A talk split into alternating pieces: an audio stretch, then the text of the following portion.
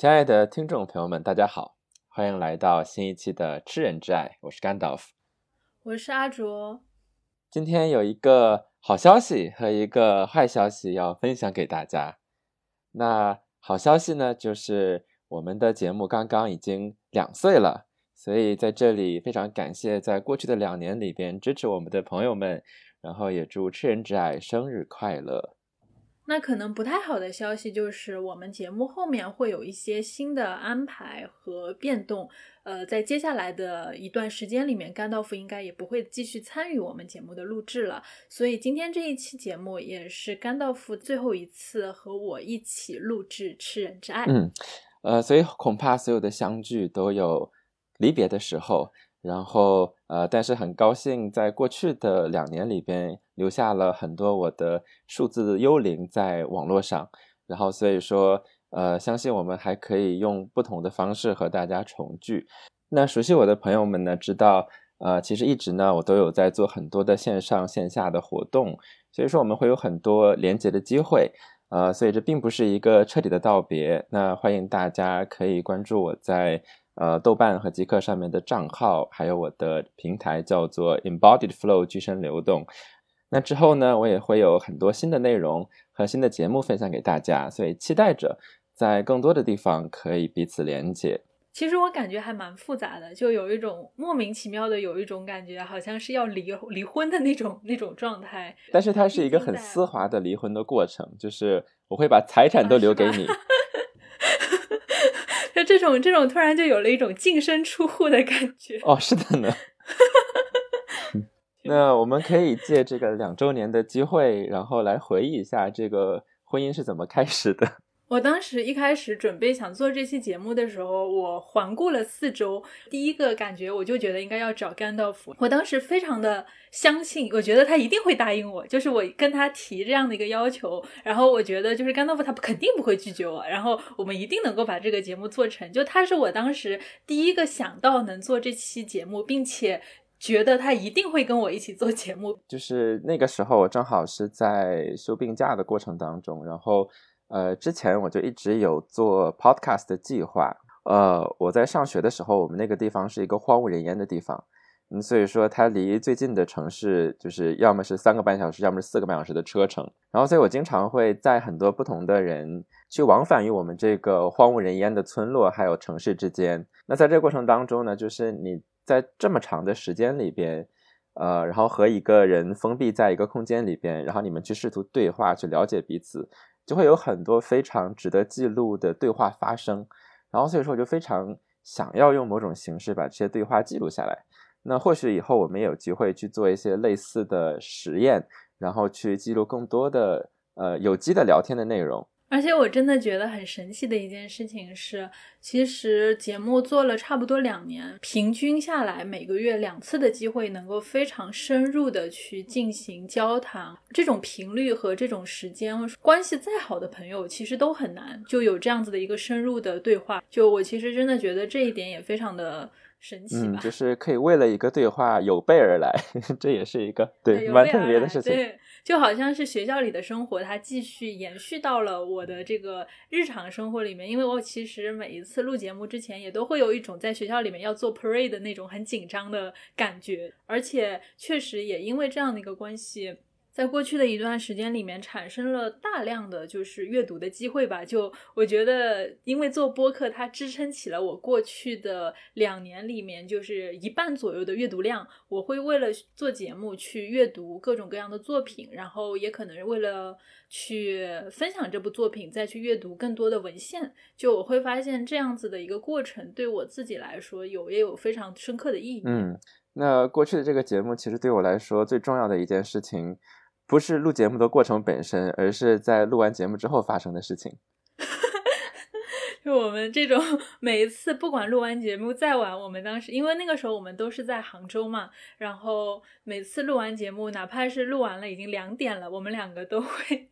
呃非常愉快的奔赴海底捞。嗯，愉快且充满了饥渴。就是所以说，大家知道，就是如果你要去捞的话，那你一定要就是物有所值嘛。所以说我们。都会呃，基本上白天不会吃东西，所以我们在节目里边这么有表达欲，然后和大家分享这么多东西，一部分也是因为饥饿的驱使，我们真的很想要冲出去。而且还有一个非常有趣，但是现在看来可能意义不大的一个小事件吧。呃，但是对于我一开始想做这期节目是有非常呃深刻的一个影响的，因为我一开始想要做这期节目的起因是，呃，我当时其实有一段。还让我非常纠结的一段很 crush 的那种感情，呃，然后播客这个形式，以及包括就是一些这些小宇宙的播客平台，呃，很多其实也是因为当时呃非常在意的那个人，他当时给我推荐的，所以那个时候处于一种感情的这种。撕扯的状态里面，我其实就很希望能够做一期节目，能够转移我的注意力。那个时候其实没有想太多，就这这个节目它最后会变成什么样子，嗯，更多的只是说想要去做一些自己能够擅长的、有持续性的事情。那另外一方面，可能说对于我自己的呃感情也好，对于当时的特定的一个人来说也好，它是有一个非常重要的。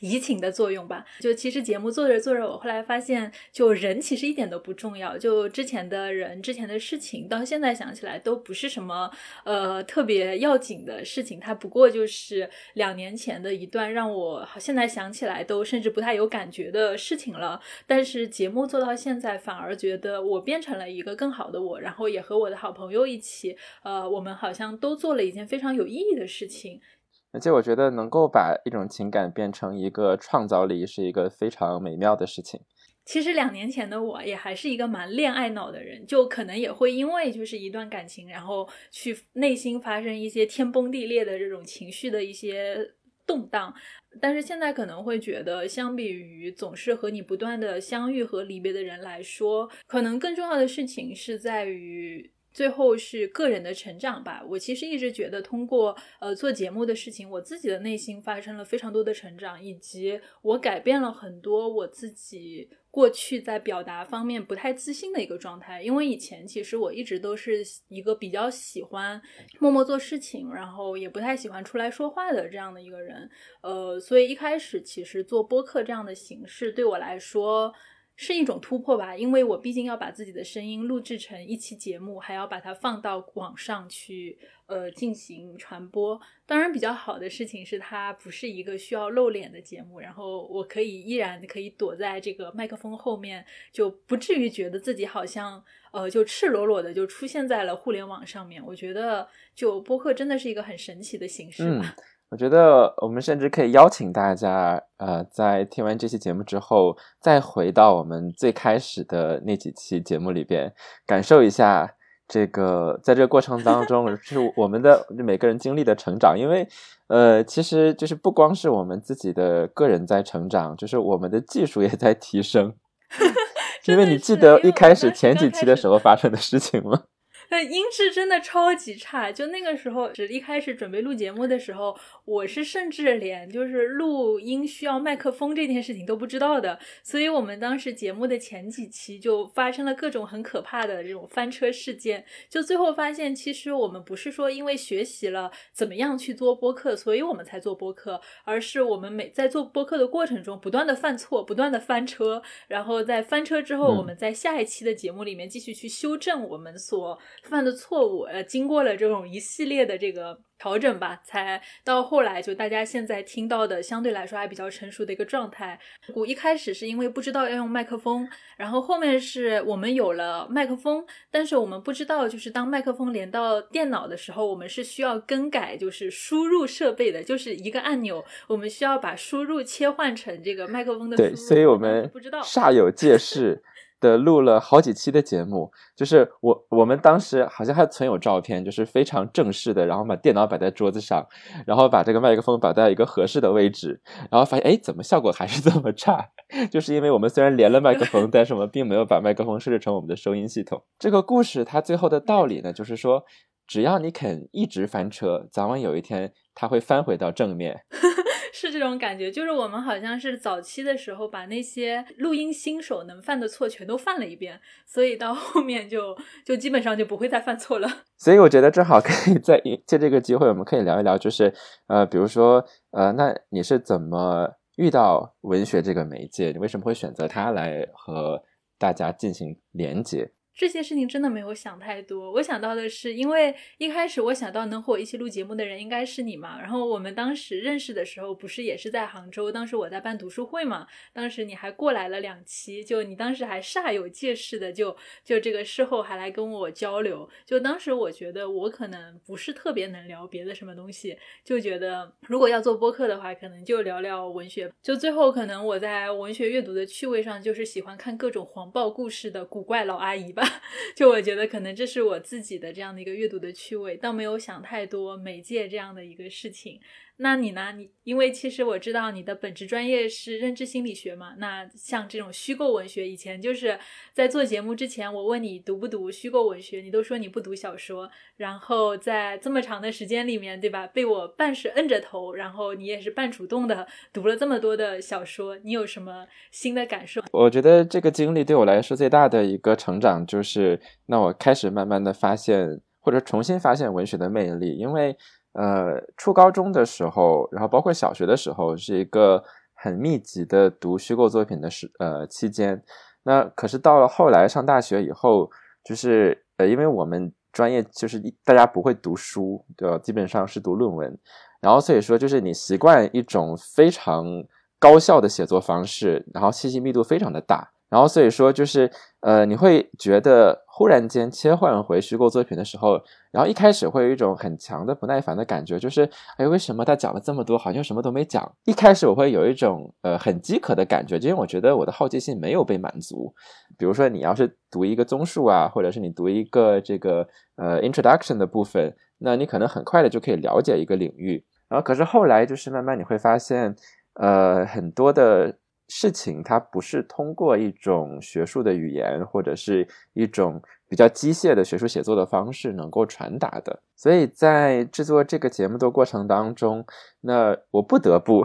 但是慢慢的也开始呃享受给一个文本更多的耐心，然后从中里面去发现一些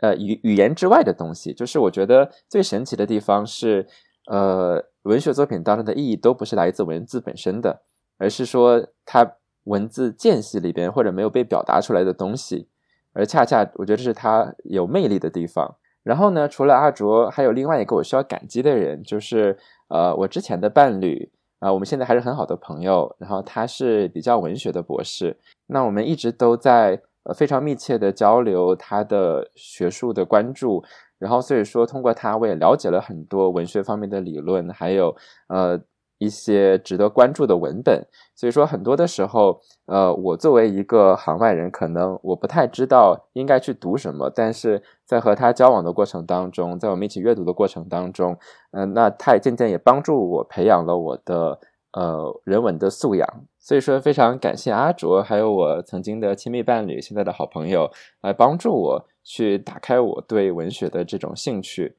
而且我觉得，就是在录节目的过程中，很快乐的一点就是通过两个人的交流，就你会发现很多的意义，它是在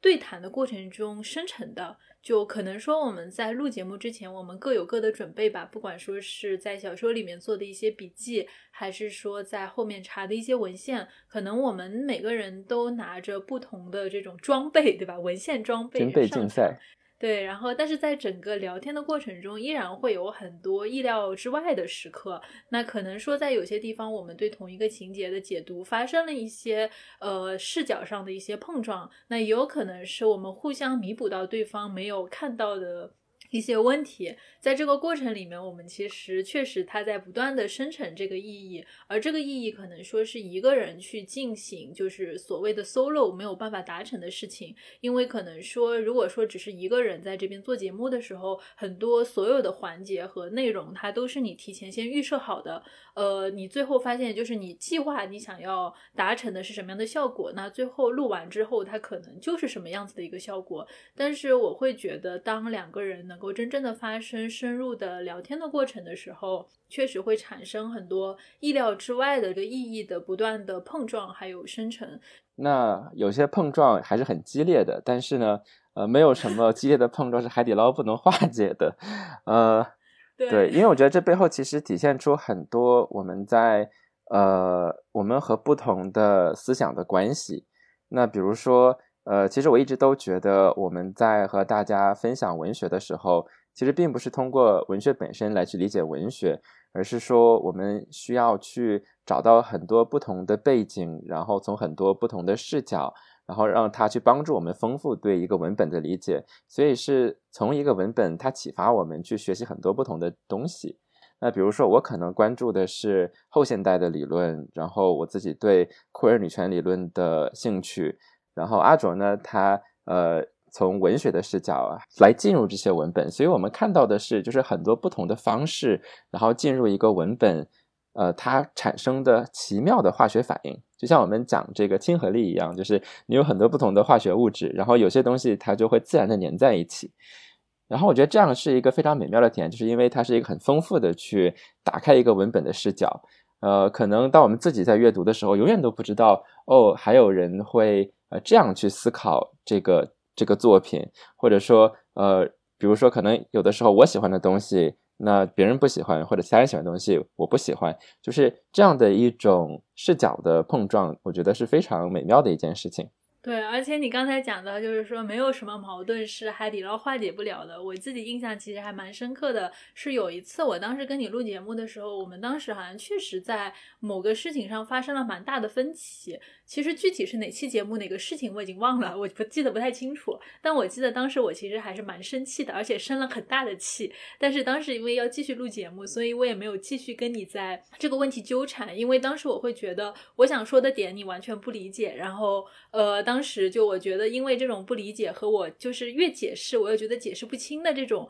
状态，让我当时非常的生气。但是我当时还是希望能够尽快的把节目录完，所以也没有继续跟你在这个点就是纠结。但是没有想到那一天在吃海底捞的时候，你最后又把这个事情翻出来，然后跟我说说，我觉得你生气的点应该是一二三四。啊，然后我们当时就一边吃火锅，然后一边把当时觉得很生气，然后也觉得很难去消化的点，就慢慢的都把它说的很清楚。当时我对这个事情印象就非常深刻，就还是会觉得很有意义。对，因为呃，其实我之前在跟朋友讨论的时候，就是我们也会反思这件事情。呃，那可能就是有的时候跟我讲话，呃，或者是聊天，就会。有的时候会变成一个压力很大的一件事情，就是因为呃，我会很敏感语言它的作用，然后所以说有的时候我会希望我们更加的注意，比如说我们如何去描述一个群体，然后如何用一些更加敏感性的方式，然后去表达，因为很多时候文字、语言、命名，还有我们对概念的划分，它是一个生产权利的过程。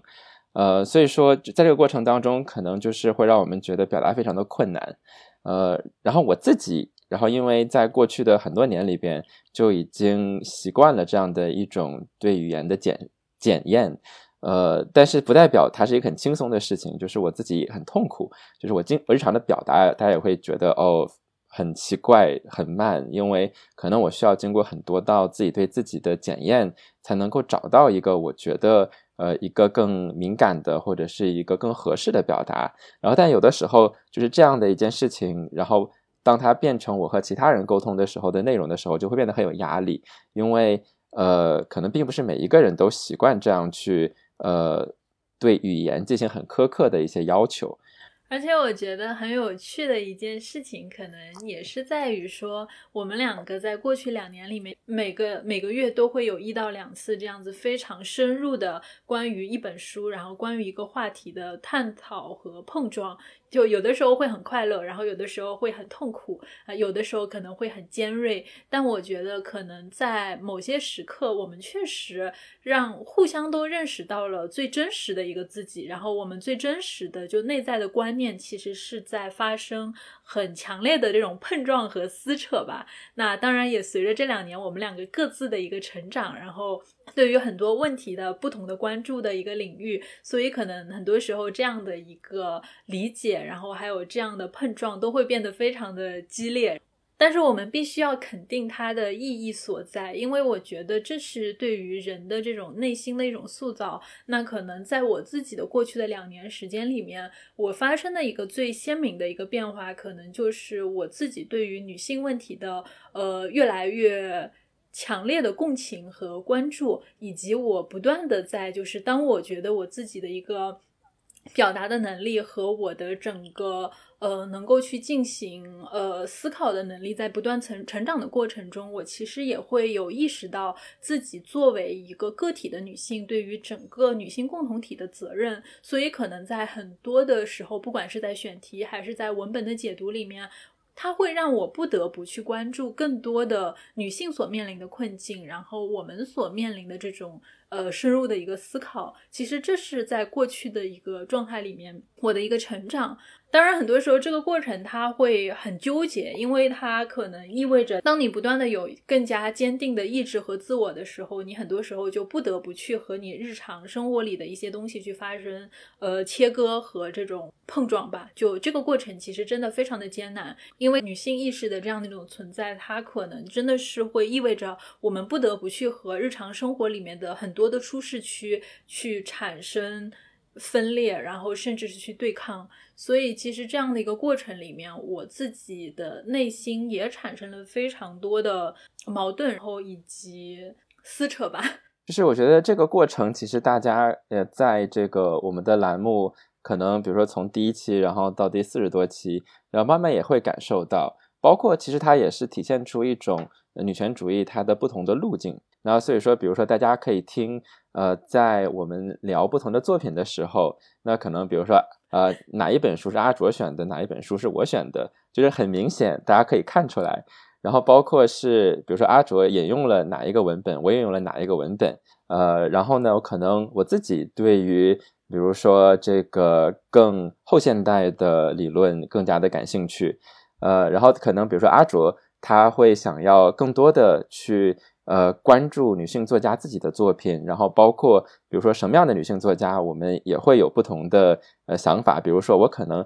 想要去聊更多的，比如说黑人女性作家，或者是第三世界的女性作家。然后呃，可能阿卓可能呃有很多他想要读的女性作家。所以就是有的时候我们有同样的呃初心，然后我们有同样的想要达到的一个结果。呃，但是呢，在这个过程当中，我们有不同的路径。那这个过程其实我觉得是很值得我们去回味的，因为我们可以看到有很多不同的方法，然后去前往那个我们心目中觉得呃想更想要建造的一个世界。我觉得这甚至是一个更加让人觉得很很 liberating、很解放的一种想法，就是因为呃，我们并不是不得不选择一种方式。相反，我们有很多很多种不同的方式。虽然我们很多时候会发生一些在选题上的一些分歧，但是在绝大多数的情况下，他其实都是会更加尊重我的意愿吧。在这个选题上面，很多时候我我是有一些非常明确的想要去阅读的作者，然后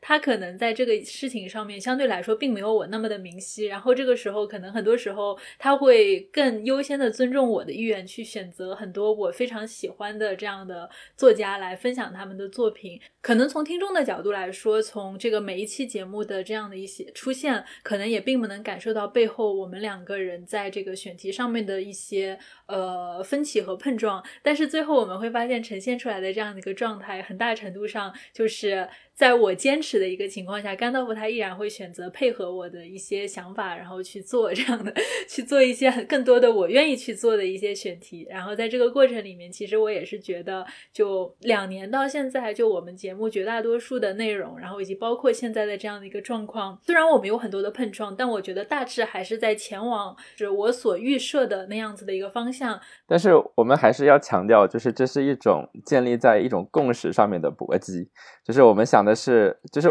我们相信同样的事情，嗯，只不过我们想要可能会有不同的去实现他的想法，呃，所以说我觉得就是这样的碰撞是很健康的。它不是说我们在制造矛盾，而是说我们在试图寻找一个通过协商可以去前进的路径。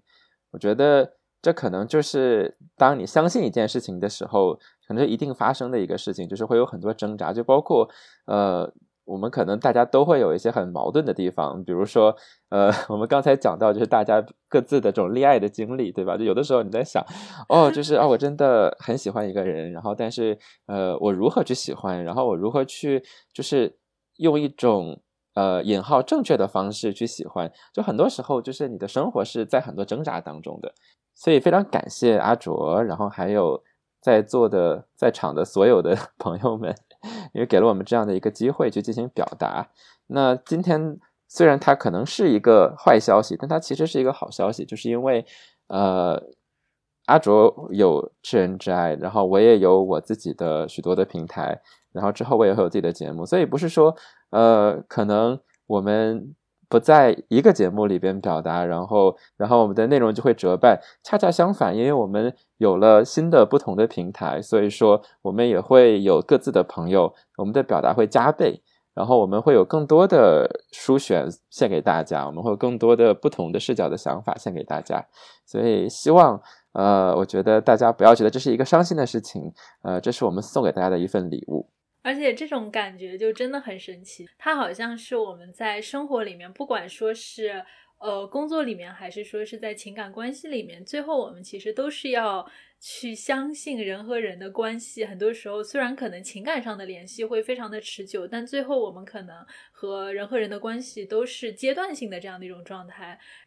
包括我最近在看的那个上野千鹤子写的一个人最后的旅程，可能很多时候大家对于上上野千鹤子的印象就是她是一日本的女权教母，但是很多时候我去我重新去看了一下她写的那个一个人最后的旅旅程，她讲的其实是临终关怀的事情。然后她前面的这个大概第一章还是序言有一句话让我觉得非常的感动，她说不管你是处于什么样的状态，不管你是结过婚还是离了婚，有孩子还是没有孩子，你人生的最后一个阶段。一定是一个人去走完的。我当时就觉得，就。那其实看到这一段的时候，真的是有这样很深的一种感触。就我们必须要去接受，哪怕和你有再深的情感连接，还有精神羁绊的人，他可能最后和你在现实中发生的这种陪伴，都是一个阶段性的。因为最后我们可能会发现，漫长的这样的一条，就是以自我为标记的这条道路，最后真的都只能是一个人去走完的。当然，很神奇的事情是在这条路上，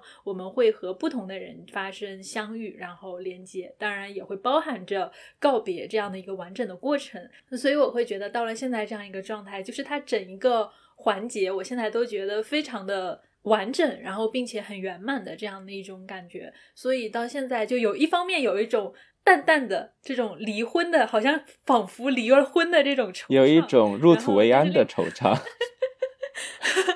有一种对，是有这种就是一种惆怅，但是另外一方面又觉得它也是一个很好的就是阶段性的结束吧。嗯，那今天呢，我们作为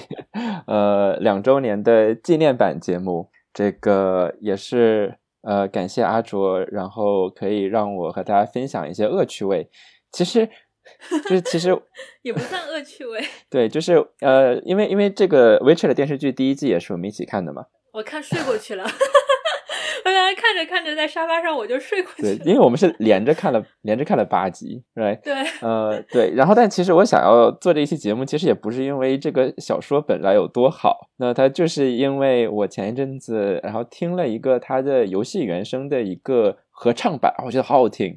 然后我在想，我一定要做一期节目，然后把这个这首歌当成我们的片尾曲。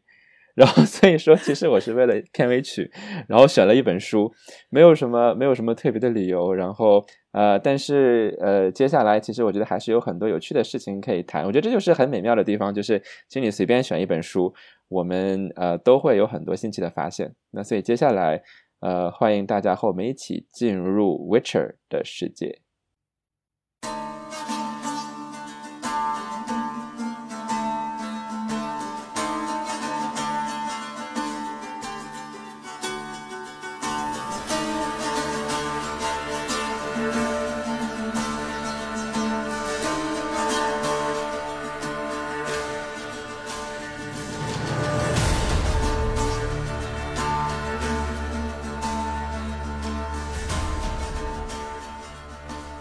我们在过去的几年里边呢，其实分享了很多次波兰作家的作品，比如说我们分享了这个 Stanis Lam 他的 Solaris，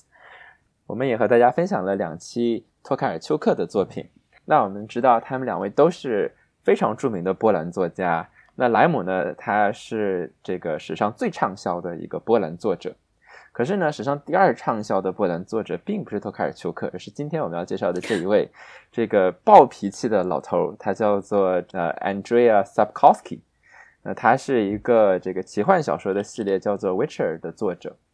那 Sapkowski 他本来是呃想要成为一个商人，可是后来呢，就是这个机缘巧合，因为他本来对文字也很喜欢，就参加了一个奇幻小说的一个比赛。啊，他是一九八六年的时候写了第一个关于 Witcher 的短篇小说，之后呢就呃获得了三等奖。为什么三等奖呢？因为当时的评委觉得说这个东西呀，一看就是经典，但绝对不是最好的。但是恰恰就是这一种不是最好的一个作品，呃，却获得了粉丝们很大的支持。那以至于他接下来呢，就把它变成了两部短篇集，都是关于他一开始这个短篇小说里边这个 Witcher 的这个角色。那之后呢，他也写了这个五部的长篇，然后成为了叫做这个 Witcher Saga 这个 Witcher 的传奇。啊，那可能大部分的朋友呢了解这个 IP，我们叫它 IP，就是因为它有很多的不同的媒体上面的呈现，那是通过它的游戏的改编。所以我第一次知道 Witcher 这个系列是零七年的时候，然后那个时候我在上高中，呃，然后这是他第一部的这个游戏改编的作品上市，然后再到后来他的第二部作品叫做 Assassins of Kings，呃，就是获得了非常非常巨大的成功。然后再往后的故事，可能很多朋友都熟悉，就是到了一五年的时候，这个游戏系列的第三部叫做《Wild Hunt》，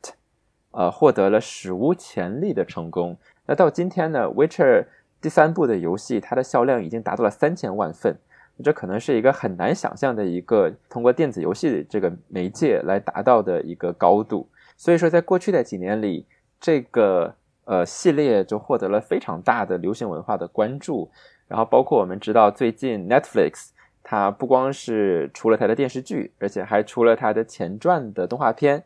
然后即将还会出一个杨紫琼主演的这个呃 Witcher 系列的前传的电视剧，就所以说它变得越来越丰富，然后它被改编成很多不同的媒介，包括漫画。最神奇的是呢，我还看到有这个 Witcher 的这个厨艺厨艺指南。就是如何去做他们那个世界里边的各种菜，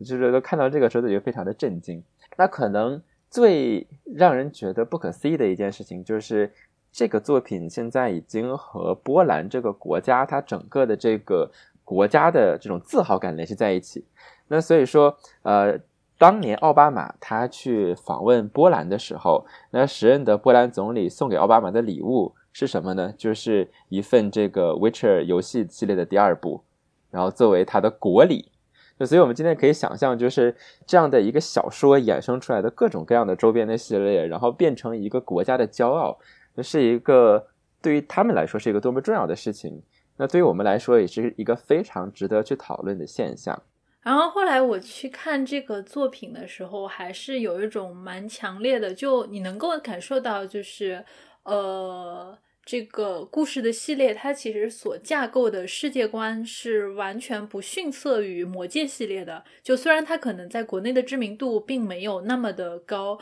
但我在看的过程中，你能够很能够感受到它所塑造的整个世界，然后人物的整个状态，它其实并不亚于魔戒的这个规模。呃，当然还有一个问题就是说。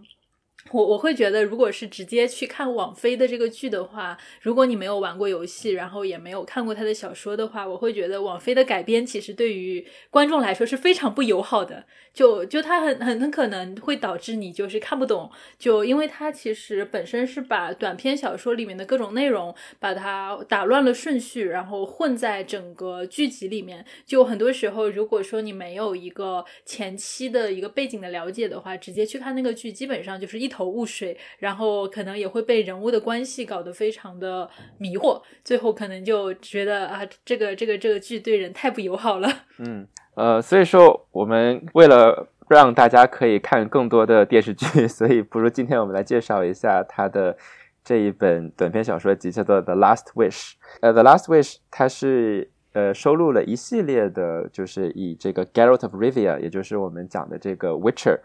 他的为为主角的短篇小说，呃，那在这里边呢，他也收录了我们刚才讲到的八六年，呃，这个 Sapkowski 写的第一部以 Geralt 为主主人公的这个短片。那所以，什么是一个 Witcher 呢？就是他们其实是在这个大陆上面一种职业的，我们可以把它理解为一种猎魔人，一种 demon hunter。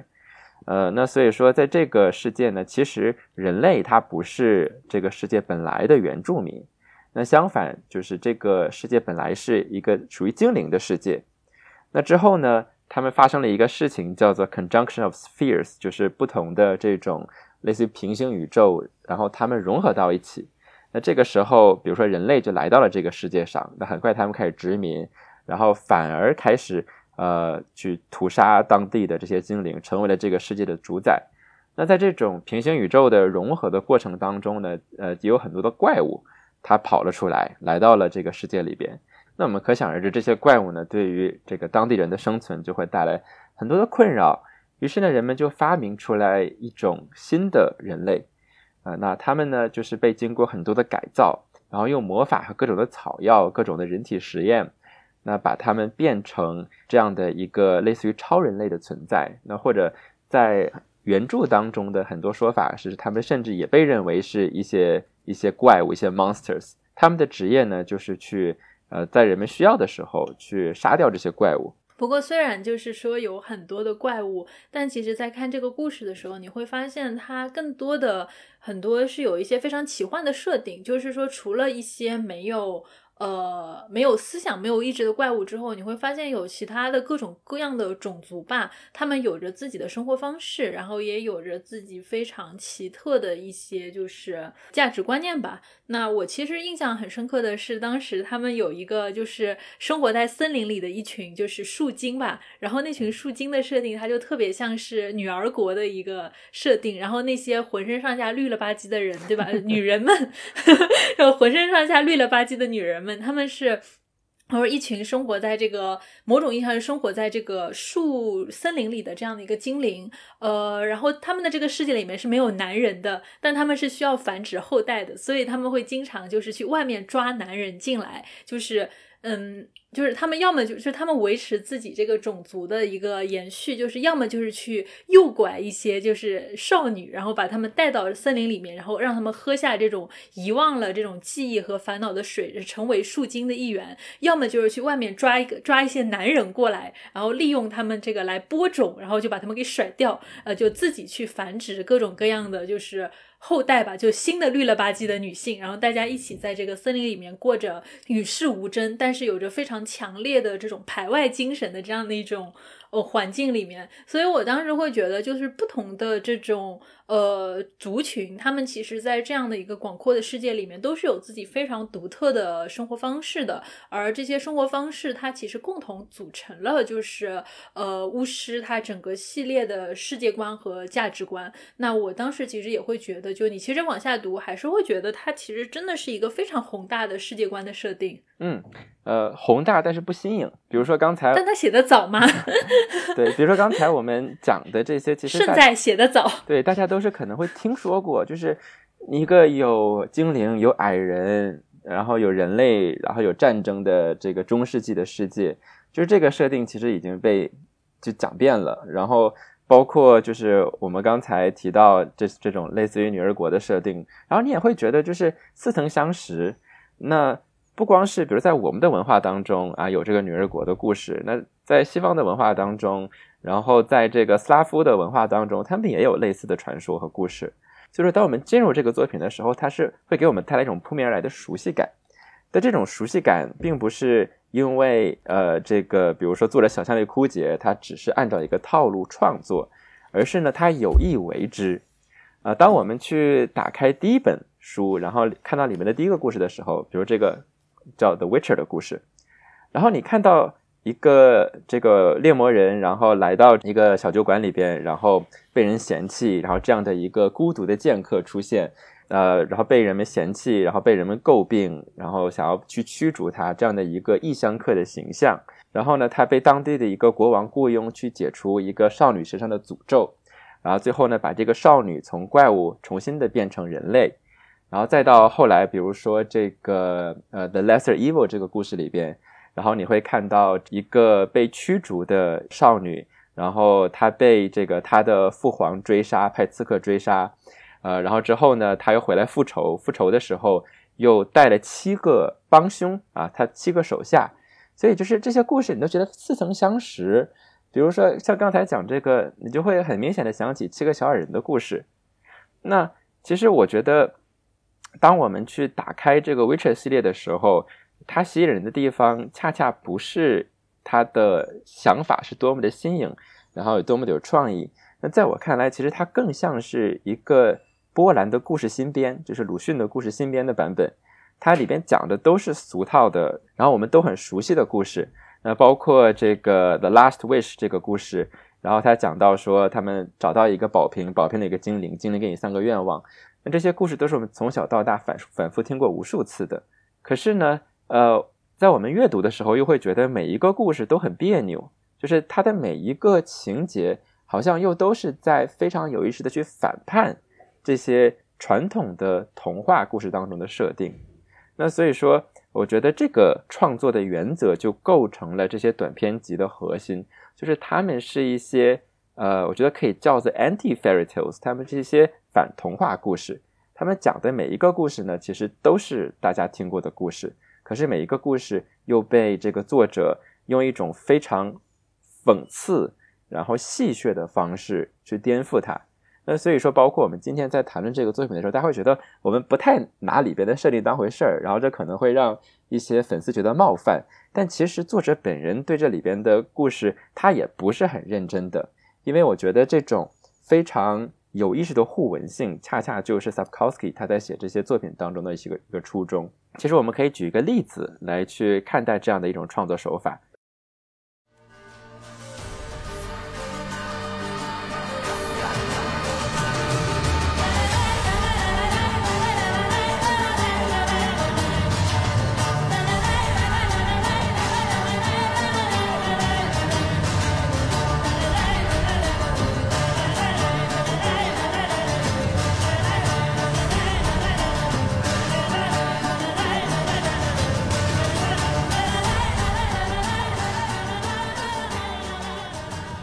里边的第一个短片的故事，那它是关于这个 Garrett，呃，他怎么受这个国王的雇佣，然后去呃驱除当地的一个怪物的上面的诅咒的。然后呢，你会发现就是呃这个怪物叫做一个 Striga，它其实呢是这个国王和他妹妹的一个私生女。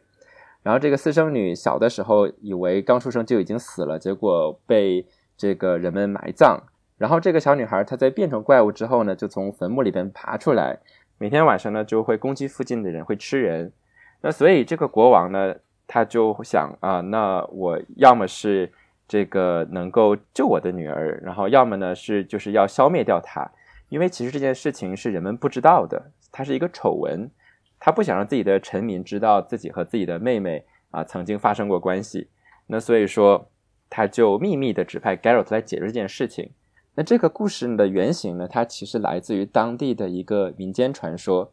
那这个民间传说讲的是一个叫做 Martin 的少年的故事。那这个少年就是一种非常典型的那种像神笔马良一样的民族英雄的形象，就是他很年轻、很正义，然后想要去冒险、想要去救人、想要成为一个骑士，去呃展示他的这种骑士精神。精神。那骑士精神是什么呢？就是智勇、义节、信望、爱。那它是一个非常基督教的一个故事。我们从这个主人公的选取上面，其实就可以看出来，就是其实 Garrett 这个角色，他就是这个 Martin 角色的一个反面。那 Martin 是一个虔诚的基督徒，然后是一个少年，被人们爱戴，这么勇敢，然后去做一个正义的事情。但 Garrett 就是完全是相反的。那他是一个怪物，是一个怪胎，然后被当地的人唾弃。那他做这件事情呢，也完全不是为了什么正义，他想要去救人，那他只是为了生存。他是一个 professional，他就是一个专业的一个工作人员。所以，首先这个角色的设定，他就颠覆了这样一种传统的这种少年英勇骑士的形象。而在这个原本的关于 Martin 的故事当中，这个故事的进展是非常传统的这样的一个呃。一个童话故事的一个套路，就是呃，首先他想要驱逐这个怪物，然后想要解除这个呃公主身上的魔咒呢，那他就必须要这个使用某种方法，这个他们叫做的 rule of three，就是在很多的文化当中，这个数字三是带有很强烈的这种魔法的。比如说，我们有这个重要的事情说三遍，对吧？我们也可以认为它是一种三的魔法。呃，那所以说他想要解开魔咒呢，就要把什么东西做三次。那在这个故事里边，他讲的就是说他要去呃和这个怪物去打斗三个晚上。呃，那这个三呢，更可更有可能代表的就是在基督教当中的这个三位一体的一个概念。那包括这个，他讲到说最后的时候，那他要怎么解除这个怪物身上的魔咒呢？就是他要能够让阳光照射到这个怪物身上，不要让它在日出的时候爬回到他的棺材里边。那这个 Martin 的这个骑士怎么解决这个问题呢？就是他用十字架，他的这个棺材上面画十字架，用十字架的力量，用上帝的力量来。这个创造一个结界，然后不让这个怪物回到他的棺材里边，最后获得了胜利。获得胜利之后呢，他发现，哎，这个怪物居然是一个美丽的少女。那我们可以想，这种传统的故事里边会发生什么，对吧？就是那最后啊，这个年轻善良的骑士，然后和这个美丽的少女结婚，然后他们最后成为了当地的啊非常英明的统治者。可是我们会发现，Garrett 的故事就完全不遵循这个套路。那首先，这个 Garrett 使用的是这种呃，他的他们 Witcher 的巫术啊魔法，他有个叫做一个 Yarden 的一个呃魔咒，然后去创造一个结界，来不让怪物跑出去，而不是用这个十字架。然后同时呢，在这个过程当中，你会发现背后有很多更黑暗的设定，比如说这个国王啊，他一开始呢就会呃派人去守卫这个怪物在的地方，结果他发现守卫都不回来，那于是呢他开始啊丢犯人过去，然后犯人就都被这怪物吃了。但后来发现，哎，我没有东西喂这个怪物了，怎么办？他就开始呢，去从海外，然后去运输，然后各种各样的人，然后来给这怪物吃。这个就很让人想起这个奴隶贸易的一个设定。那最后等到 Garrett 去打败这个怪物之后呢，这个怪物它也没有变回一个漂亮的少女。那相反呢，他呃讲说这个怪物是这个 underdeveloped，就是呃因为它不是一个正常的。成长的过程，那所以说它是一个非常扭曲的一个人类的孩童的形象，而与传统的童话故事相反，Garrett 不是用一个吻去唤醒了公主，相反是这个公主她被变回人之后，她保持了她的兽性，她狠狠地咬了 Garrett 一口，把他咬得半死。呃，那最后呢，啊，那 Martin 的故事是骑士和公主结婚，那这个 Sapkowski 呢就非常明确的去反叛这样一个设定。所以他借这个国王之口说：“怎么？你以为我会让我的女儿嫁给一个陌生人吗？就是如果你是一个波兰人，你了解这个当地的传说的话，你会对这个故事感到非常的亲切。就是你会觉得这是我完完全全听过的故事，但是这又是我听过的故事的镜中的反面。所以呢，其实这里边的每一个故事，我们在读的时候都会有一种感觉。”那前提就是你对它背后所指的这样的一个童话故事有一定的了解。那有趣的是呢，除了第一个这个故事之外，Subkowski 他颠覆了童话故事，大部分都是我们熟悉的西方的童话故事，而不是这个斯拉夫的民间传说。那比如说，我们读过小美人鱼的故事，然后基本上世界上各地很多人都读过安徒生的小美人鱼的故事。那他在这个《The Sword of Destiny》那里边收录的另外的一个呃短片叫做呃《A Little Sacrifice》，啊，就是一点牺牲。那小美人鱼叫做《A Little Mermaid》，就是一个小美人鱼。然后，但是他就呃把这个标题一变，然后里边有一些非常就是怎么说反叛的情节。那一开始就是说 Garrett 他被那个也是一个国王雇佣，雇佣做什么？给他当翻译，翻译干嘛呢？就是让他和这个美人鱼谈恋爱。就你会发现哦，原来呀，就是当地有个国王，他非常的喜欢这个海里边的一个美人鱼，然后那个美人鱼呢，好像也挺喜欢他，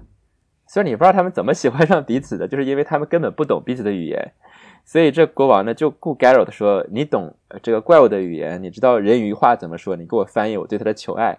然后所以 Garrett 就一直帮他们两个人在中间帮他们调情，所以呃，这里边有些很有趣的事情，就是比如说我们知道。在小美人鱼的故事里边，那根据版本的不一样，比如说有的时候他是获得了双腿，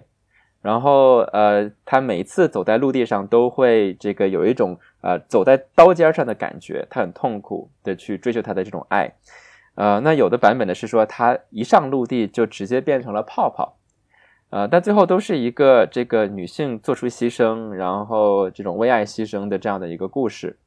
那结果呢，就是我们会看到，在这个里边一开始，呃，这个两个人就在争吵，争吵是什么呢？这个国王说啊，我请到了我们当地的女女巫，这个女巫特别的厉害，她创造了一个魔药，你一喝这个魔药，你就可以在陆地上行走，然后你来嫁给我吧。然后这个美人鱼就说，为什么？不让你来喝魔药，然后你长出鱼尾巴，在海里面跟我一起游呢？然后他们两个就争，然后他说：“你长你你你你长出腿吧，我们在一起。”然后那个美人鱼就说：“不，你长出鱼尾巴吧，我们在一起。”然后这 Garrett 在翻译的翻译的时候就吐槽说：“说啊，不行，这个国王他在水里不能呼吸，他虽然长了鱼尾巴，但是他到海里会淹死。”然后这个美人鱼就说：“他一点牺牲都不愿意做出吗？”然后 Garrett 说：“是。”然后他会牺牲，然后他会淹死，所以就是很好笑。但是你会发现，就是呃，他把一种传统的默认的这种童话故事的设定，就用一种很吐槽的方式变成了这个故事里面的一部分。更有趣的是什么呢？就是 Garrett 他有一个朋友叫 Dandelion，Dandelion 是一个呃这个云游诗人。这个云游诗人他听着 Garrett 跟他讲这个故事，他不在场，然后他说：“啊，你你给我讲这个故事好有意思呀，你的经历。”那可惜我坐不了船，我一坐船那就吐的稀里哗啦的。那所以说我根据你讲这故事，我会写一个呃写一首诗歌。然后这个诗歌是什么呢？就是我们熟悉的小美人鱼的故事。然后 Garrett 就吐槽说：“你写这个破故事，没有人会相信的。”然后 Dandelion 说：“一个好的故事的目的不是为了让人相信的。”所以就是相当于他在跟你对话，说现实世界里边啊，就在他们那个世界里边。如果你按照现实的逻辑来去理解童话故事，童话故事很扯淡的。然后，但是我们怎么能相信这些童话故事呢？为什么呃你会相信这些 like 非常扯淡的故事呢？不过这里其实还蛮神奇的一点，就是那个主人公猎魔人吧，我觉得他这个讲故事的方式其实也跟这种传统的骑士小说是很像的，就是感觉就是对于骑士来说，他的一个就是冒险和他的勇敢能够获得的最好的奖赏就是来自于女性的爱情，所以其实这个故事我会觉得，其实你一直往下读，你就一直发现这个呃故事主人公的这个猎魔人他在不断的和女性去发生各种各样的艳遇，就我觉得这也是一种非常呃传统的一个骑士小说的这样的一个套路吧。就他其实不停的在冒险，然后冒险的时候他就会遇到一个女性，然后这个女性就会跟他发生故事、情感故事。嗯，就是在这个角度上来说，其实他的对性别的刻画是非常厌女的，因为对吧？呃，我之前看的一个人他讲到说。就是为什么没有人，就是大家这大家这么喜欢这个作品，为什么没有人吐槽说这个作品有多么的厌女，就多么的 sexist？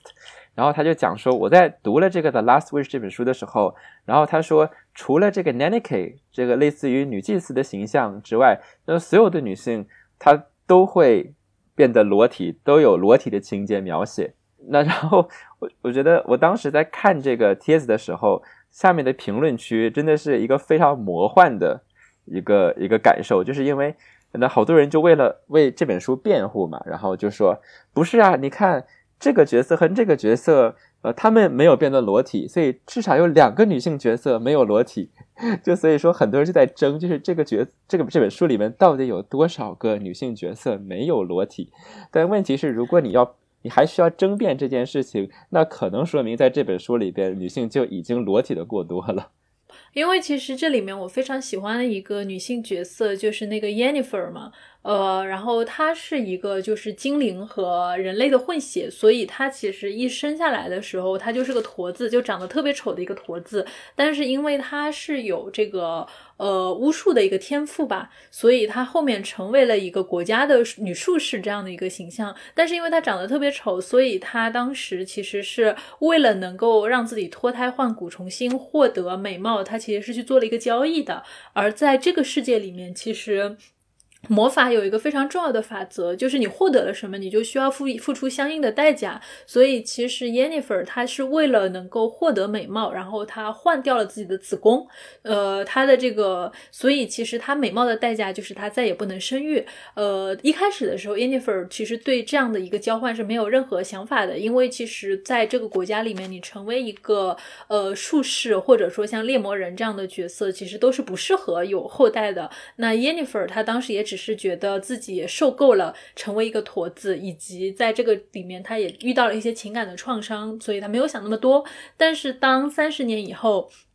，Jennifer 他在他所服务的那个国家里面，就是呃，他保护当时王后的孩子。就是不要被那个国王杀掉的一个过程里面，他突然产生了一个念头，就是他觉得自己想要一个孩子，然后他想要让自己重新获得就是生育后代的这样的一个能力，所以在后面就是很漫长的这个时间里面，他其实一直都是在尝试各种各样的方法，让自己重新长一个子宫，然后让自己重新能够生育后代，就对这件事情就非常的执着。我当时其实看到这个情节的时候，就有一种说不出来的感觉吧。就是就是就一个女性当就就你还是能够很能够看出来，在这种神话传说里面，对于一个拥有力量的女性是多么的恐惧。就是一个拥有力量的女性，要么就是被被说成是疯子，要么就被说成是妖女，然后要么就是她没有生育能力，然后最后最后又给她设置了一个非常女性的路线，就是诶，最后她在人生兜兜转转，然后后悔了自己用这个子宫换美貌，然后用子宫换这种就是。这种就是他想要的这种东西的一个念头，然后最后反而说我要回归这样的一个女女性身份的这样的一种本职工作，我要有一个孩子。就我其实当时觉得这个设定也非常的，就看着就特别的，就我觉得和 Jennifer 她一开始的这个人设让我觉得非常的。不一样，就我其实是无法理解，就是这样的一个他遭受了那么悲惨的童年吧，呃，然后又经历过就是这么多的黑暗的事情，嗯，然后也拥有非常强大的力量，但为什么他在后面会对于想要生孩子这件事情那么的执念？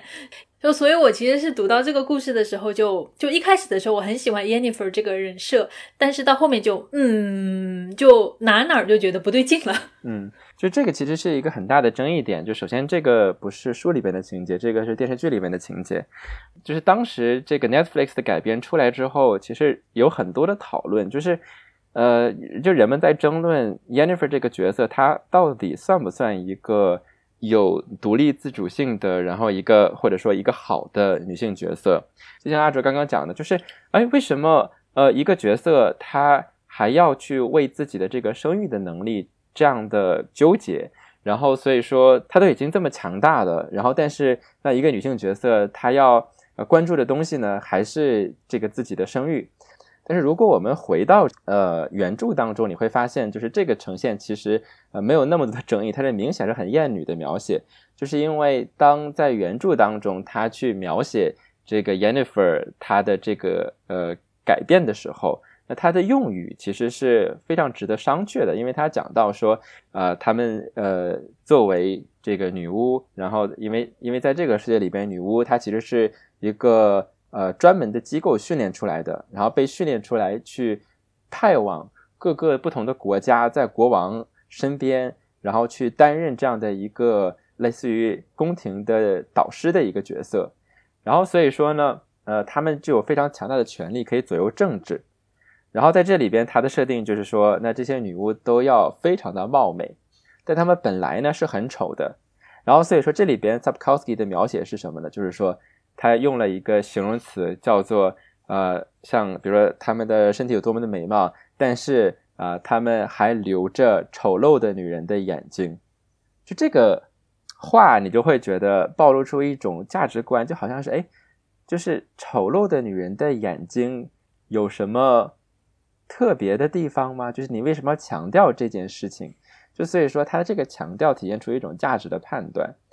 那。呃，并不是说我们在构建一个世界的时候，你不能够让它是一个艳女的世界。那比如说这个使女的故事，其实其实 like 有一个很遗憾的地方，就是我没有就是跟大家讲使女的故事，因为呃，其实对这个文本我有很多想说的东西啊。但是《使女的故事》它就是一个很反乌托邦的一个厌女的社会，那可能是一个非常简化的一个厌女的社会，就是因为在这个社会里边，呃，他们唯一的敌人就是一个呃这个原教旨的，然后一个宗教集权的政府。那《Witcher》里边的世界也是很厌女的，这个是毋庸置疑的。很多的这个中世纪的 fantasy，呃，他们都想要这个继承，然后某个中世纪的那种一个厌女的社会。这个本身不是不能做的事情，你当然可以去去写这样的一个社会，但是我们要区别是说，是你描述的这个世界观是这个世界它是厌女的，然后你在这里边你依然可以去写很多好的女性角色。还是说你的这个叙事者，也就是作者本人，他的笔法是厌女的。那在这里边，就是你会发现，呃 s u b k o w s k i 他在写作，他在形容女性的过程当中，是会流露出他的这种厌女的情绪和凝视的视角的。包括我们刚才讲到，这里边其实很少有 Garrett 遇到的女性角色是没有成为他的这种恋爱关系的对象的。那好像是女性跟主人公他的这种呃关系。就只有恋爱一种一样，那这是一个非常严重的局限性。那所以说讲到这个事情，其实我们也可以去呃反思一下，就是 Sapkowski 他的写法呃是什么样子的？就是他的写法是有很强的个人的特性的。首先，他有一种非常明确的这样的一种呃对于互文性的应用，这种 intertextuality。然后他在各种地方会跟你去。呃，眨眼睛说：“哎，这个是你看过的，这个是你看过的。”然后，因为他本人确实有很多的文学的背景和功底，那所以说他也会埋藏一些普通人不太知道的一些文学的这个 reference 在里边。然后你在读的时候，然后你会感觉到：哎，那如果我懂这个东西，这个文本有很大的深度；那如果我不懂的话，我也能够理解。但是同时，他的这种颠覆其实又是一种很直白的颠覆。就是他的颠覆并不是有一个确定的方向。当他写他的反童话的时候，并不是说他有一个特定的价值观，然后是说，比如说，我想把这些设定往某一个方向去引导。那有的时候反而会给人一种他是为了去颠覆而颠覆的感觉。所以说，这个原来的故事是什么样子的，那我就是要把它写成一个不同的一种方式。那这个就体现在其实，呃，里边很多人。他讲的话其实是非常的有女性意识的，比如说有的时候 Garrett 他会站出来讲一些去保护女性的这种身体自主权的话，然后当他们在讲到 Garrett 的妈妈 Vasana 的时候，也讲到就是因为呃他的妈妈小的时候把 Garrett 遗弃了，然后他作为一个孤儿被捡走，被训练成一个 Witcher，呃，然后就讲到说这个难道女性没有为自己生活选择的权利吗？就是他在。这些对话当中，你会看到有些角色是有这样的一种意识的，但是从一个全局的视角来看来看，你会觉得说，当这些角色说出这些话的时候，他只是因为这个作者想要让每一个角色的设定是颠覆性的，那所以说他会说出我们认为在一个传统的一个这样的一个设定里边，人们不会说出来的话，但是这并不代表作者本人的价值观是。多么的呃进步！不过说实话，其实这种倾向，我其实，在《指环王》系列里面，其实也是有看到的。就是我觉得这可能是很多的男性他们在塑造自己的这样的一个呃，就是呃世界观的时候。不可避免的会带上一些时代的一些特点和他们自己内心的这样一些想法吧，只是说可能每个人的程度会不太一样。那很显然就是我会觉得巫师系列它在这里面的那种就是对于女性的这种刻板的塑造是特别明显的。当然，因为我对托尔金的偏心，所以说我会保留对 这个观点的意见。因为呃，也有很多的讨论是关于托尔金笔下他的。呃，女性的呈现有哪些在跨时代的进步的地方？包括她在这个《The Lost Tale》里边，然后讲到很多关于精灵的设定，然后在我们今天其实是可以做很多酷儿性的阅读的。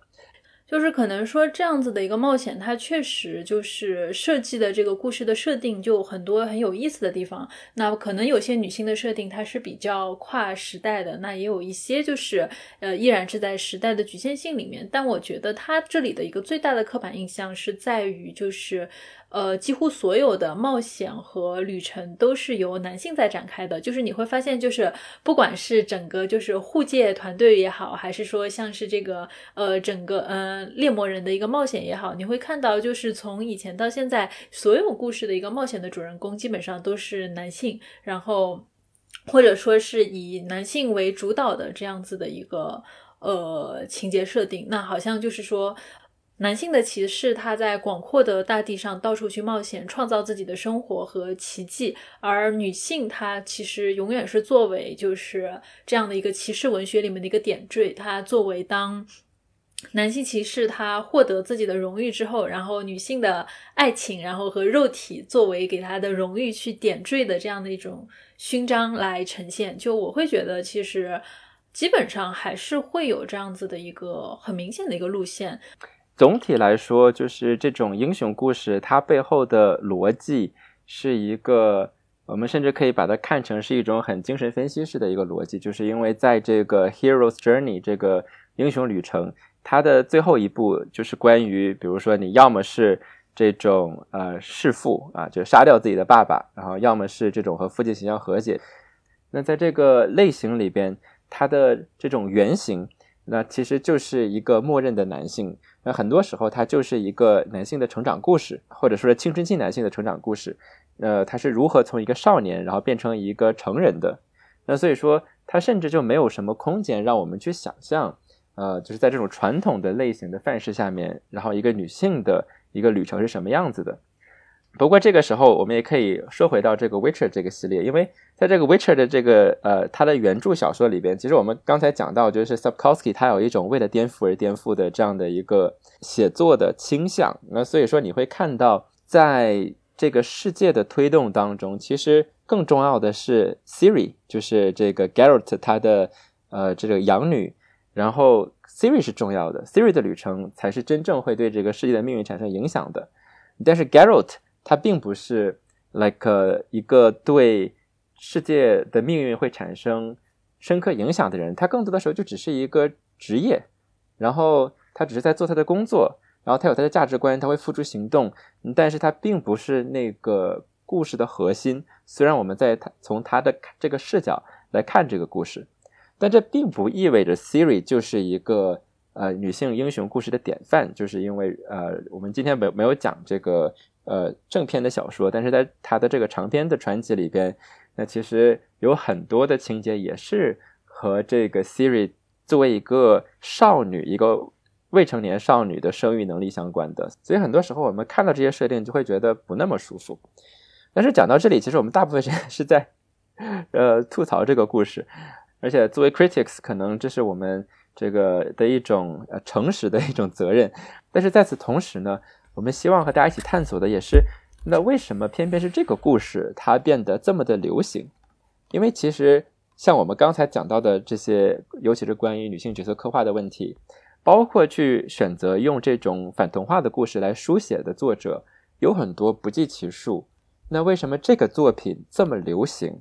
为什么这个作品在今天成为了一个全世界范围内的一个现象级的 IP？那我觉得这个是值得我们去聊一聊的一个话题。那要回答这个问题呢，我们可以从两个角度来思考。第一个呢，就是说这本书它和传奇幻小说这种 fantasy novel 的历史上面的关联。然后第二呢，就是说这本书的波澜性对于它的成功，呃，有着怎样的影响，以及这种波澜性到底是不是真的存在的。那首先呢，我们来呃检验一下 Garrett 这个角色的形象。那 Garrett 这个角色，他是一个。呃，我们刚才讲到一个呃不被人欢迎的人，然后被人嫌弃的人，然后被人看成是没有感情的杀戮机器，是一个怪物。同时呢，他又不是一个出自自己的某一种英雄的理想，然后去做这些事情，去战斗啊，去去去杀怪呀，而是因为他的职业，他是一个很很 mundane、很平常的这样的一个一个行为。而在这基础之上呢，Geralt 又和一些常见的男性的英雄角色不一样的，就是他非常的情绪化。就是虽然说在这个世界里边，每个人都说 Witcher 是没有感情的杀人机器，他们在各种各样的这种被改造的过程当中，已经失去了人类的感情。但是你会发现，就尤其是在这个 The Sword of Destiny 那一部短片集当中，你会发现 Geralt 是所有角色里边最多愁善感的一个角色。然后这个就和外部对他的印象产生了一个非常明确的冲突。然后同时呢，Geralt 本身他有一种非常愤世嫉俗的一种。充满了怀疑的价值观，就是他认为这个世界上没有绝对的对与错。然后他在这个 The Lesser Evil 里边有一个非常经典的话，他说：“Evil is evil, lesser, greater, middling, it's all the same。”就他说这个邪恶就是邪恶，你这是大的恶、小的恶还是中间的恶，没有什么区别。那所以说他有一个中立的态度，就是他呃从来不会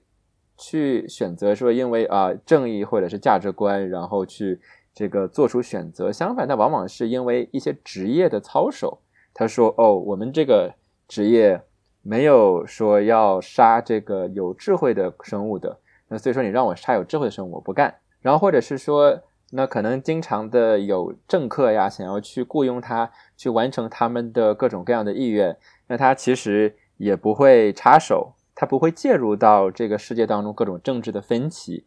那所以说，比如说我们一开始介绍的这个开篇的故事的，呃，是一个政客，然后告诉他啊，这个关于国王的这种私生女的丑闻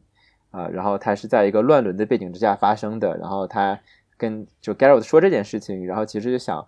借助他来颠覆政权，那结果 Garrett 直接把这个政客说，哎，你正好有个人在这儿，然后他就把他变成了怪物的诱饵，然后那个怪物呢就。因为听到这个政客的声音被引出来，把那个怪物吃掉，然后 Garrett 过来跟这个怪物打架，所以你会发现，就是在他看来，那他眼中只有他的这个职业的操守，而没有这种很明显的是与非，或者是我们今天想到各种意识形态上面的一种价值观。那这样的一个角色为什么很受欢迎？然后，而且为什么这个作品是在一九八六年诞生？那我觉得这些其实有很多值得去拆解的地方。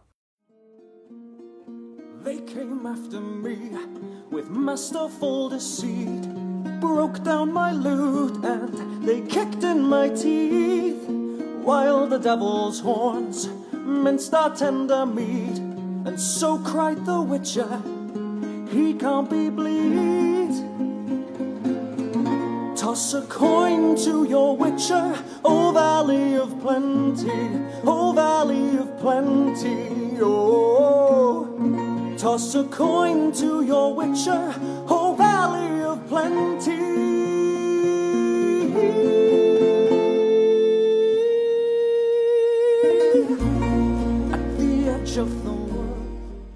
呃，首先呢，我们知道这个整个这个 fantasy genre，我们很多人啊会认为这个 Tolkien 是这个呃现代的这种幻幻想文学之父。那所以说他是在一个战后的背景当中开始开启了他的写作。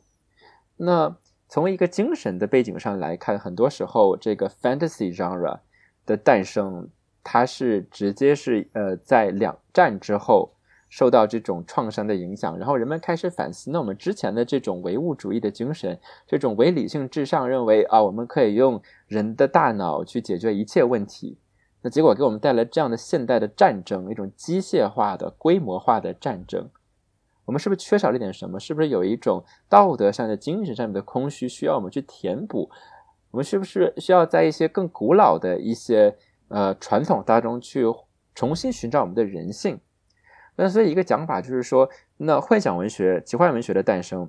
呃，在一定程度上想要去呃重新的和呃 romanticism 这种浪漫主义的文学去建立连接，然后在这个过程当中，然后通过去呃创造新的世界，然后通过去引用这些奇幻的形象，去重新的去想象，然后我们人的可能性有哪些？那在这个传统当中，你会发现一个。非常典型的一个呃特点就是，你会看到在这里边啊，这种正义、勇气的价值观是重要的。那人们是会可以改变世界的，你是可以拯救世界的小人物，比如说 Frodo 的命运，他真的是能够拯救第三世界的 Middle Earth，呃，拯救第三世界的中土的。所以说，你会发现在奇幻文学当中，它很多的时候会重新的去呃帮助人们建立一种对美德的信心，对人性的信心。那包括这个的《Chronicles of Narnia》就很典型的是一个基督教的作品，就这个 Aslan 这个狮子，它就是基督，耶稣基督。在这样的一个传统当中，我们会发现奇幻文学基本上全都是借用安格鲁萨萨克逊的。传说和文化的文本，所以说它里面一定会出现精灵、矮人，因为这是他们熟悉的生物。而对于波兰来说，波兰并没有一个自己的奇幻文学的传统，所以说在他们看来，就是 Sapkowski 八六年呃写的这个小说，然后包括九三年的《The Last Wish》这个短篇集，它就代表了一个波兰的奇幻文学的诞生。因为在之前，波兰它是有自己的民间传说的，但是他们有自己的形式，然后他们的民间传说很多的时候是以以口述的形式来传播。呃，所以从这样的一个视角上来说，就是呃，《The Witcher》它在波兰的奇幻文学，包括整个的波兰文学的历史上有它自己的地位。但是我们要进一步问的问题是：为什么这个作品是在那个时候诞生的？而且为什么偏偏是这样一个充满了这种对？传统的童话故事，呃，传统的民间传说进行颠覆式写作，而且是一个从一个这种非常 cynical，然后没有一个呃明确的这种道德标杆的一个主人公的视角来写作的作品，会受到人们的欢迎。那其中的一个原因，可能是因为在当时的历史背景之下，那波兰正处在不断的动荡当中，这个国家在过去的一百多年的历史当中。不断的在被分裂，不断的在战争当中，它被夹在德国和俄国之间，所以很多的时候就是它的主体性是非常的缺失的，因为它没有办法对自己的命运做出选择，它它经常成为更强大的力量之间的抗争的受害者，而不论是纳粹德国，还是之后的苏联，不论是怎样的一种意识形态。那对于波兰人民来说，他们都处在这样的一个受难的状态，因为我们知道，就是这个波兰新的共和国是八九年、九零年建立的，那所以说在那样的一个时期，其实人们对自己的命运会有这样一种感受，就是你们的争斗，你们讲的这些道德价值观，你们这些意识形态之间的抗争，对于我来说都是一个苦难的结果。那所以可能。当然，我们说是可能，我没有办法知道，就是可能是在这样的一种文化的心理的背景之下，使得一个让人们去解构一种呃传统的观念，让人们解构一种童话里边的故事，一种一种没有一个明确的方向的反叛，来作为他的写作方式，和一个以道德上模棱两可的主人公为视角的故事。是被人们欢迎的，因为它体现了当时人们对于自己的身份的一种认识，对自己的处境的认同。所以说，包括在这个故事里面，Garrett，你会发现，虽然他，呃，他其实不不能算是一个反英雄，有人有人说他是一个非英雄，就是因为他的存在是没有办法改变这个世界的格局的。那这个是和典型的这种，呃。西方的 fantasy novel 这种奇幻小说的传统是非常不一样的。就是当你看完这个传奇系的时候，你会发现，就是 Geralt 他没有拯救这个世界，这个世界还是一片混乱。相反，他被各种各样的暴民然后痛恨，然后被他们袭击。所以说，最后他没有得到一个这种 happy ending，他没有像之前的像纳尼亚传奇，然后像魔戒那样。然后去强调一种一种你的道德的力量，一种希望，一种呃试图去重建一个个体能够对呃世界的命运做出影响，这样一种以人为本的这样一种信心，它不是这样子的，它恰恰是相反，它试图去让你和所有的各种文本建立连接。就从这个角度上来说，它是一种非常一种后现代式的写作，在使用这种互文性的同时。他又在打破里边所有的观念，告诉你，你看小美人的故事是这么讲的，对吗？但你信他，你就是个傻子。然后你看这个什么呃白雪公主的故事啊，是这样讲的，但其实白雪公主她是被那个猎人强奸了，她要回去复仇。所以说，呃，我们必须要明确它的局限性，就是里边女性依然成为他的这样一种设定的，他实现作者的写作目的的工具。但是他的这样一种反叛，在当时是受到了呃波兰的读者的认可的，不是因为他怎么延续了奇幻文学的传统，恰恰是因为他怎么反叛了这样的一种传统。可是这个时候，呃，就出现了一个非常矛盾的、令人纠结的事情，就是。呃，Sakowski 他自己其实非常不同意人们说他的作品是有很强的这种波澜性的。就他说，如果我的作品受人们欢迎，是因为我写得好。就是他是一个非常自信的一个作家。他说，如果呃我的作品受欢迎，那就是因为我写得好，不是因为这里边和我的文化有什么关系。你不要认为我这个写作的传统，然后跟我们当地的文化有什么这种必然的联系，因为的确。就是他所引用的各种设定的元素的来源，依然是安格鲁萨克逊的一些元素，比如说这种精灵的设定、矮人的设定。那他的确引用了呃当地的斯拉夫文化里边的元素，比如说刚才我们讲到的当地的民间传说，包括像这种 Kikimura 和 Striga，然后这样一种还有还是这个呃 Strigoi 啊这种不同的这种呃斯拉夫的的民间怪物的出现，它同时呢在。构建他的故事的时候，你会发现他引用的，或者是说就互文的这些文本，都是在西方世界非常熟悉的，这来来自西方创作者的小说，比如说这个格林童话，比如说安徒生童话。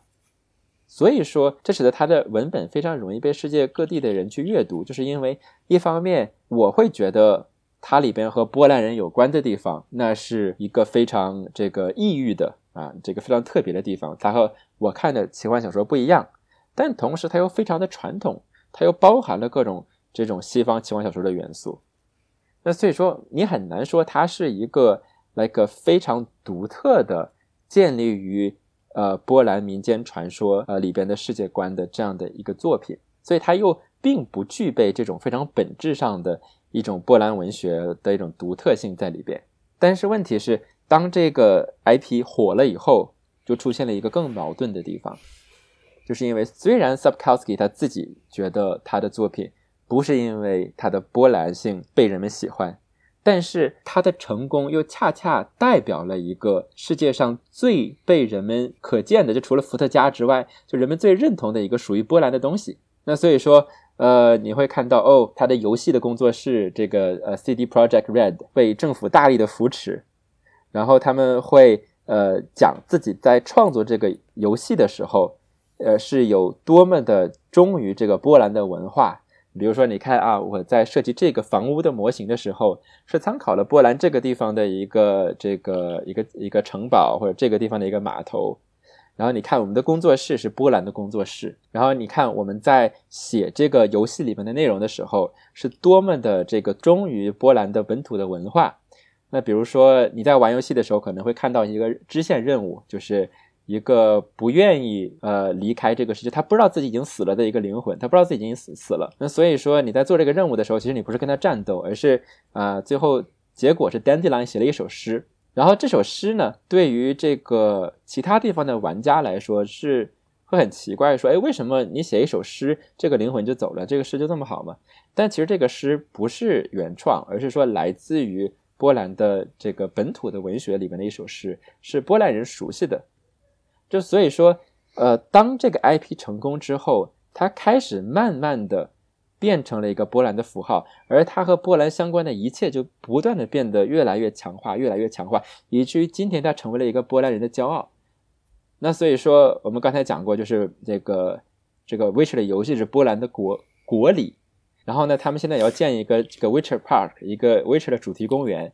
所以说，你可以看到这个作品在它发展的过程当中，逐渐的开始没有办法和它的这个创作背景接棒。而另外一个就是可能更让人觉得会很有趣的，或者是说很复杂的一个发展，就是当它成为了一个 Netflix property，当它成为了一个这个 Netflix 的 IP 的时候，而这个时候它可能要又又要开始去失去它的波澜性。呃，我们刚才讲到，就是首先这个 Netflix 电视剧，它的创作者很多是美国人，然后呢，呃，他在做这个根据小说改编的剧集的时候啊，其实他是非常的忠于原著的。那但是 Netflix 它商业发展的计划呢，是想要发展一个 Witcher 的宇宙，所以说它并不想要只做这个原著改编，然后它要发展出很多新的啊周边的，包括我们刚才讲的这种这个前传的电影。那在这个时候就有个非常有趣的现象，因为我们知道就是在西方的媒体创作当中，现在又开始讲求多元性。那所以说我如果我们去看这个预告片，这个关于上古时期啊这个。土地上面的原著的精灵，然后和外来的人类就战争的这个呃电影的预告片，就杨紫琼主演的预告片的时候，然后你会发现哦，这个是一个亚裔角色杨紫琼的角色和一个非裔的角色，然后和一个这个这个安格鲁萨克逊的角色，就是不同肤色、不同种族的人，然后的演员啊，然后站在一起，然后他们去讲述这样的一个故事。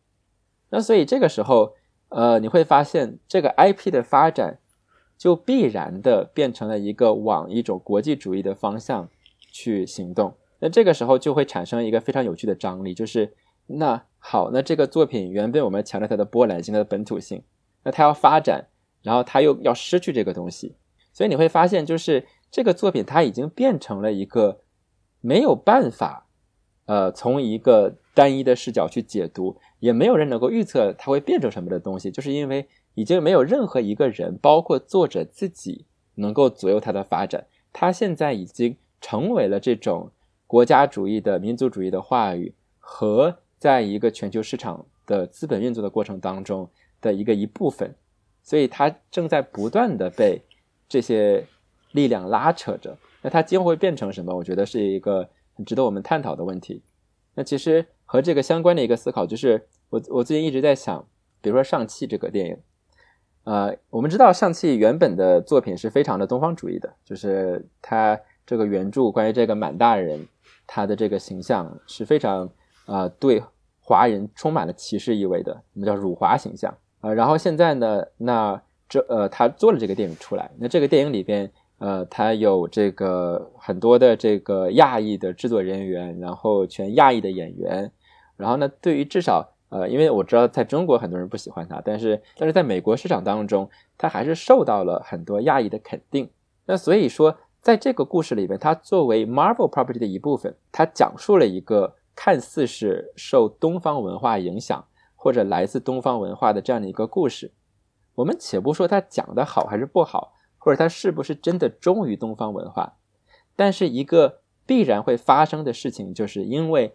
Marvel 的宇宙它是一个统一的宇宙，所以说最后这个来自于东方文化的故事，它又会变成这样的一个 Marvel 的宇宙的一部分。所以这是今天我们面对这些超级大 IP 的时候一个非常有趣的现象，就是因为呃，它在不断的产生这样的一种。地区还有国际视野的这样的一种张力。好，那说到这里，其实我觉得这期节目还是蛮有意义的。我觉得我们说了好多，然后，但不管怎么样，我们这一期节目差不多到这里就结束了。嗯，然后下期再见。你还要再说点什么吗？呃，然后期待着吃人之爱今后更多的创作，然后也期待着和大家在更多的平台上面相逢。今天的节目到这里就结束了，那让我们下一次再见，然后也在未来的什么时候也可以重新的相会。嗯，好，拜拜，大家再见，拜拜。